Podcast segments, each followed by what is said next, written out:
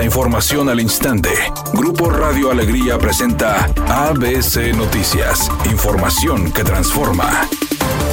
¿Qué tal? Muy buenas tardes, esta es la información. Tal parece que el acueducto El Cuchillo 2, que sería la solución definitiva y para siempre a la crisis hídrica de la zona metropolitana, va a durar apenas un año. El titular del organismo de Cuenca Río Bravo, Luis Carlos Alatorre Cejudo, señaló que con el suministro actual de la presa El Cuchillo de apenas el 42%, ambos ductos podrán abastecer a la ciudad al menos hasta el siguiente año, debido a que este 2023, el mes de septiembre, no registró las lluvias comúnmente proyectadas. El delegado de Conagua dijo que habría que esperar la temporada del siguiente año para ver si los pronósticos son más alentadores, ya que mientras el suministro a los ductos será limitado al afirmar que el problema de la migración no es un asunto que solo compete a México, el presidente Andrés Manuel López Obrador informó que en la primera quincena de octubre se reunirá en nuestro país con al menos 10 cancilleres de las naciones con mayor éxodo de migrantes. Explicó que planteará una propuesta para el desarrollo regional, la cual será entregada al presidente de los Estados Unidos, Joe Biden. Y nosotros ya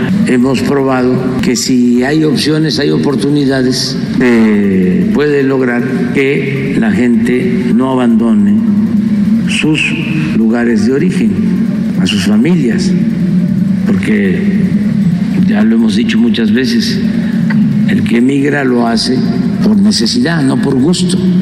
Editorial ABC con Eduardo Garza. Empresarios de Nuevo León, la sociedad civil y el Estado están buscando que todos los municipios tengan una red de salas de lactancia y lactarios donde las mujeres puedan contar con un espacio privado, cómodo y seguro para amamantar, extraer leche y alimentar a sus hijos en lugares públicos y en centros de trabajo. Y aunque a los municipios no les va a costar la instalación de estos lugares, los alcaldes del PRI y del PAN se están negando a colaborar y no están permitiendo la instalación de los lactarios en beneficio de miles de madres de familia. No se vale politizar temas de salud para las mamás y sus recién nacidos. No inventen, señores alcaldes. No antepongan sus intereses políticos al del beneficio de las madres de Nuevo León. Al menos esa es mi opinión y nada más.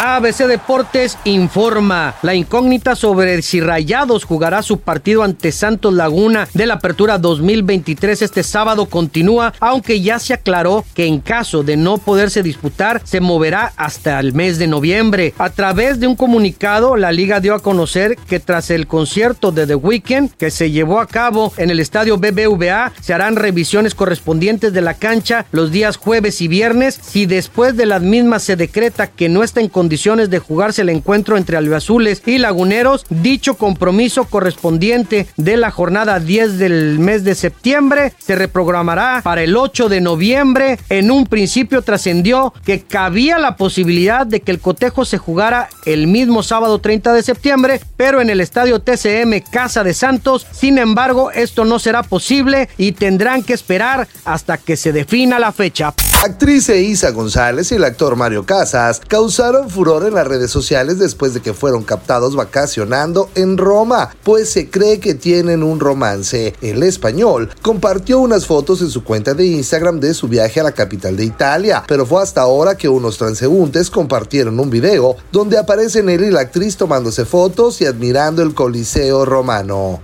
Redacción y voz Eduardo Garza Hinojosa. Tenga usted una excelente tarde. ABC Noticias, información que transforma.